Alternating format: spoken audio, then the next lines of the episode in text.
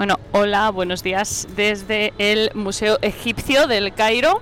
Eh, vais a oír ruido de fondo porque hay, bueno, seguramente porque hay música.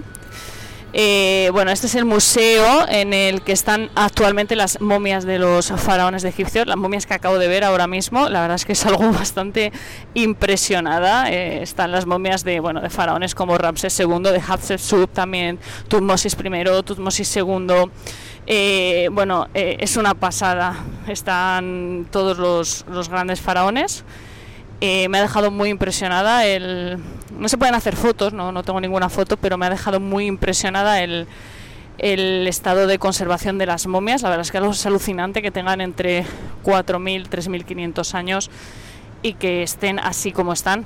Eh, impresiona ver el, verlas de cerca, no ver ver la piel, bueno, lo que queda de la piel, los dientes, el pelo, el cabello de las reinas que hay eh, momificadas me ha impresionado bastante. Eh, los sarcófagos, los sarcófagos son impresionantes. Concretamente hay aquí uno de, oro, que ahora mismo no recuerdo de, quién era, que es una, absoluta pasada. De hecho voy para allá y ahora os digo de quién era.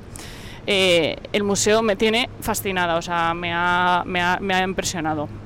Eh, el tema de la momificación, bueno, estuve leyendo un libro bastante interesante de un, de además de un autor español, que lo comenté en, si seguís mi podcast Habitación 101 y estáis suscritos al, newsletter, lo comenté en la newsletter, se titula Momias de José Miguel Parra. Y bueno, explica un poco todo el tema de la momificación. Entonces, bueno, ¿por qué los, los egipcios momificaban a sus muertos? Bueno, pues los enterraban en... Primero ellos los, enterraban en arena, ¿no? al principio de todo, ¿vale? Antes de las momias y demás y como Egipto es un sitio muy, muy seco, hace mucho calor, como he podido comprobar en primera persona, bueno, pues los, los cuerpos se, se, momificaban de maneras natural. Después pues pasaron a construir eh, tumbas y a emular ese, ese, ese, proceso de manera artificial, pues porque ya evidentemente no, no pasaba naturalmente. Mira, el, el, ataúd que os decía es, que lo tengo ahora mismo delante, es Netje Mank si lo he dicho bien, del 305-30 antes de nuestra era, de los ptolomaicos. Bueno, total. Los egipcios creían que el ser humano se componía de cinco partes, el nombre, la sombra, el cuerpo, el Ka, que era como la energía vital, y el Ba, que era algo así como la personalidad o el alma. Y creían que para poder alcanzar el más allá y ser inmortales, pues el ser humano tenía que conservarse completo. Eso incluía también el cuerpo. Así que, bueno, eh, tenían que salvar el cuerpo. El primero que contó cómo se hacía un embalsamamiento egipcio fue Heródoto, en el siglo V antes de nuestra era. Eh, hoy es eh, fácilmente entendible cómo se consigue momificar un cadáver, porque es básicamente eliminar el agua del cuerpo y detener así el proceso de descomposición, que, ya que las bacterias que se encargan de este proceso pues necesitan agua y oxígeno para sobrevivir. Pero en aquella época pues no era tan sencillo, los egipcios probaron pues, muchas técnicas para conseguir sus momias. El proceso más eficiente, vaciar el cerebro del cadáver y eviscerarlo. Eh, de hecho, se puede ver perfectamente en las momias como tienen las narices destrozadas. Eh, porque eh, lo que se hacía era hacer una incisión en, la nariz y sacar el cerebro por, por ahí. El corazón sí se conservaba, en la cavidad torácica se, limpiaba, se cerraba y luego se introducía el cuerpo entero en natrón, que es una sal mineral. Por eso todas las momias tienen como ese color negruzco. Bueno, las, últimas que he estado viendo son como más marroncillo. Ahí se dejaban hasta que se momificaban y después ya se, se sacaba, se rellenaban con saquitos de natrón, de arena y de cebolla. De hecho, hay, un par de momias que tienen en la cavidad eh, craneal abierta y se puede ver perfectamente cómo tienen dentro los, los saquitos, las teritas estas. Porque bueno, todo esto lo hacían para darle el peso, el mismo peso que, habían tenido en, vida. Eh, el cuerpo se dejaba maquillado, peinado, con los ojos cubiertos con una tela. Y luego se, derramaba sobre el cuerpo una resina líquida antes de vendarlo y ya bueno, ya tenías tu, momia lista. Los egipcios no las llamaban momias, eso sí, el, nombre ese se lo puso Plinio el Viejo en el siglo I en nuestra era en una de sus obras habló de la mumia, una sustancia de origen persa a la que atribuía grandes virtudes y que no era otra cosa que betún. El betún de, toda la vida pues se llamaba mumia. Se usaba en medicina y los persas pues eh, se hizo tan popular que los persas vieron que se quedaban sin reservas. Como la demanda era tremenda, necesitaban un sustituto. ¿Y qué encontraron? Pues la sustancia con la que cubrían las momias de Egipto, que cuando se secaba se parecía muchísimo al betún. como Egipto lo que tenía para aburrir eran momias, porque no solamente se momificaban los faraones, es que aquí se momificaban, o sea, hemos visto momias de cocodrilos, o sea, se momificaba todo bicho viviente, ¿vale? Entonces, eh, bueno, pues eh, no tenían la importancia que tienen ahora, sino en algo pues, que tenían por ahí tirado, que los sacadores de tumbas sacaban el oro y luego ya la momia pues no valía para nada para ellos, ¿vale? Así que bueno, pues empezaron a producir mumia, pues como si no hubiera mañana, mumia falsa, mumia de Egipta, de esta, ¿no? Y esto no paró hasta el siglo XVII, cuando la sustancia ya comenzaba a escasear. Y de ahí, de la mumia, del betún este, les quedó el nombre a las momias. Pero no es lo único, la única aberración que se hizo con las momias. O sea, los pintores del siglo XVIII descubrieron que si trituraban un trocito de momia y lo mezclaban con los aglutinantes adecuados, pues conseguían un color marrón ideal, ¿no? que era perfecto porque no se secaba la grietas, era el marrón momia. Los estadounidenses también las usaban para hacer papel, el lino que las envolvía pues era una materia prima ideal, era barata porque en aquella época pues las, momias eran pues como, vamos, basura básicamente. Y en la guerra de secesión pues se importaron desde Egipto cargamentos de momias para convertirlas en papel de estraza. Las usaban también los egipcios para impulsar sus ferrocarriles, o sea, como combustible, ¿vale? Y también eh, para ser vendidas como souvenir, o se preparaba una turistada, ¿no? La turistada típica, de, aquella época, pues que era que para hacer que el turista se sintiera un poco Indiana Jones, le, metían una momia en una tumba y le decían que acababa de, descubrir una, una tumba muy valiosa y demás, y bueno, él se iba tan contento, pagaba su dinero y volvía a su casa tan, tan feliz diciendo que había encontrado una momia. Eh, así que bueno, eh, la verdad es que es curioso todo de las momias. Eh, impresiona mucho verlas, o sea, no dejas de pensar que bueno, son cuerpos humanos de hace eh, eso, entre 4.000, 3.000 años. Son grandes faraones, o sea, personas que, con mucha historia a sus espaldas, que, de los que sabemos mm, relativamente bastante. Y bueno, es bastante impresionante, ya os lo digo.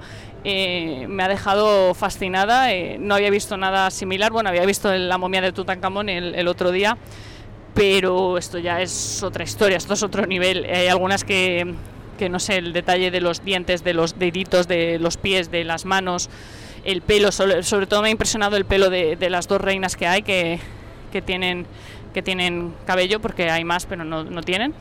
Y bueno, en general eh, es un museo que me ha, dejado eh, impresionante, o sea, impresionada, me ha parecido una barbaridad de museo, o sea, de verdad muy recomendable. Si alguna vez tenéis la oportunidad de venir a Egipto. estoy ahora mismo dentro de la cámara de Tutankamón en el bueno, de la sala de Tutankamón en el museo egipcio, eh, que es el segundo museo que hemos visitado hoy, después de visitar el Museo de las Civilizaciones, aunque creo que antes lo he, lo he dicho al revés porque tengo, un poco de confusión y llevo como todo el viaje confundiéndolos, pero no. El Museo egipcio es el, el original, el, el, más antiguo, y el Museo de las Civilizaciones es el, el que se ha abierto nuevo, que se inauguró hace poquito, creo que fue en abril, cuando hicieron el famoso desfile en el que trasladaron todas las momias. Y bueno, la verdad es que eh, ahora mismo tengo justo, justo enfrente la máscara de Tutankamón. Es una pena que no puedo hacer fotos porque justo en esta sala es la única del museo en la que no te dejan hacer fotos. Bueno, te dejan hacer fotos en todo el museo, pero pagando, ¿vale? Pero en esta sala ni pagando siquiera. Y bueno, tengo la máscara de Tutankamón mm, justo delante y es un espectáculo, o sea, impresionante. Es una maravilla. No, no me puedo ni imaginar la la sensación que tuvo que tener Howard Carter y bueno, el séquito que le acompañaba, Cavan y demás, cuando vieron esto. O sea, es que es de verdad es fascinante el, el, nivel de, bueno el estado de conservación es brutal salvo en la parte trasera que tiene un poquito de desconchado en la parte delantera está impoluta el, el oro es reluciente eh, el trabajo que lleva esto, el, nivel de, detalle que tiene, los colores, eh, cómo están engarzadas las, las piedrecitas en, la máscara para hacer la forma del, collar del faraón. El, ataúd que está, el sarcófago, que hay dos sarcófagos porque solían poner uno dentro de otro, tipo matrioska, pues el, el, están regañando a un, hombre que está haciendo una foto. El sarcófago, eh, bueno, los sarcófagos que hay dos, son impresionantes. O sea, es, eh, la imagen es la misma que de la máscara, es uno más grande que el otro, pero el nivel de trabajo en el cuerpo, cómo van engarzando las, las piececitas para crear la figura geométrica que hace el dibujo y luego en el medio van los, los jeroglíficos, imagino que contando algo bueno sobre el, faraón y por supuesto con, con el cartucho. Eh, es que es espectacular, o sea, es que estamos, estamos muy impresionados con, con lo bonito que es, con, con el trabajo que tiene y, sobre todo con lo bien que están conservados. Este museo está lleno de, de sarcófagos, llevamos viendo bastantes, de madera, de, de dorados. Eh, y demás, y la verdad es que hay algunos que están bastante bien, pero este sin duda es, es, el mejor de todos, el que mejor conservado está de todos. O sea, es que está, está impoluto, o sea, es que no tiene ni un, ni una pega, no tiene ni un, agujerito por aquí, pero poco más, o sea, no tiene nada, no le falta nada, ni una pieza. Y mm, bueno, también hay joyas de, de, Tutankamón, hay collares que podríamos llevar ahora mismo, anillos, eh, cosas que te puedes encontrar seguramente en el bazar, o sea, iban muy a la moda los, los faraones. Y bueno, la verdad es que impresionante, este, este sitio me ha dejado sin palabras. El museo en sí eh, el museo en sí no, no, vale nada, o sea, no, me refiero, o sea, vamos a ver, el museo tiene unas piezas que son eh, de impresión, evidentemente, tenemos aquí muchos años de historia y piezas muy valiosas, hay sarcófagos preciosos, hay estatuas, hay mm, mm, grabados de paredes, hay pergaminos, hay muchísimas cosas muy impresionantes. El problema es que lo tienen todo que parece un almacén. O sea, nuestra sensación, eh, de hecho estábamos bastante decepcionados hasta que hemos entrado en la sala de Tutankamón, porque nuestra sensación es que esto parece un almacén de, unos grandes, de un centro comercial o algo así. Eh, hay incluso cajas, o sea, hay cajas, hay andamios. Eh, entendemos que es por el traslado que están haciendo al nuevo museo, al que está en Giza pero es que aún así, o sea, los, las vitrinas en las que están eh, tienen las, los cristales pegados con celo, eh, sucios, eh, no están iluminados, los sarcófagos los tienen apilados como en estanterías, como si fueran, yo qué sé, cualquier, no sé, un sofá del Ikea, o sea, es que es horroroso como tienen todo, las momias de cualquier manera. De hecho, hemos pasado antes por lo que era el pasillo de las momias es que no hay color con el que hemos visto en el Museo de la Civilización Egipcia. Ahí estaban las momias de cualquier manera tiradas, eh, no sé, sin, sin luz, sin sin una etiqueta, no hay, o sea, hay cuatro etiquetas contadas en todo el museo, no tienen indicado qué es que, no, no sé, muy desastre. La verdad es que con el valor que tiene lo que hay dentro de este museo, con lo impresionante que es, con lo bonito que es todo, con lo fascinante ¿no? que es este sitio y la historia que tiene, que lo tengan así, destartalado de cualquier manera, es una lástima, es, da bastante pena, de verdad. Eh, ya ni menciono que no hay aire acondicionado, por supuesto, hace, que hace un calor terrible, pero desde luego es una, es una desgracia que, que, lo tengan así. Espero, espero, esperamos, estamos bastante esperanzados en que con el traslado al Museo de Guiza esto cambie, este museo lo, lo reformen o hagan algo con él y la nueva la colección en, en, el nuevo Museo de Guiza la coloquen pues un poco más acorde a lo que hemos visto en el Museo de la Civilización Egipcia, que no tiene nada que ver con esto. Es un museo bien hecho, de hecho nos ha dejado fascinados porque nos ha parecido impresionante. Es un museo bien colocado todo, que luce, que está explicado, que se puede o sea, la parte de las momias la tienen, que es una pasada, o sea, lo tienen perfecto.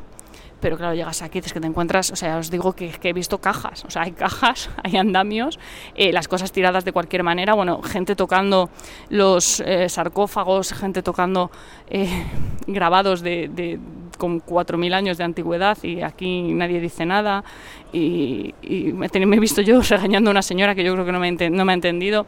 Bueno, en fin, eh, la verdad es que es una lástima, una lástima que, que esto esté así de destartalado pero bueno, esperemos que eh, con el nuevo museo se solucione y desde luego mm, simplemente por ver el tesoro de Tutankamón, que es de lo más impresionante que he visto, de verdad, me ha dejado fascinada. Eh, merece muchísimo la pena venir aquí. Desde luego un museo digno de visitar, aunque sí que necesita un, un repaso, una segunda vuelta, porque esto no, no, se puede tener así tesoros tan importantes, de, que además no son solo egipcios, o sea, al final esto yo creo que pertenece un poco a, a toda la humanidad. ¿no?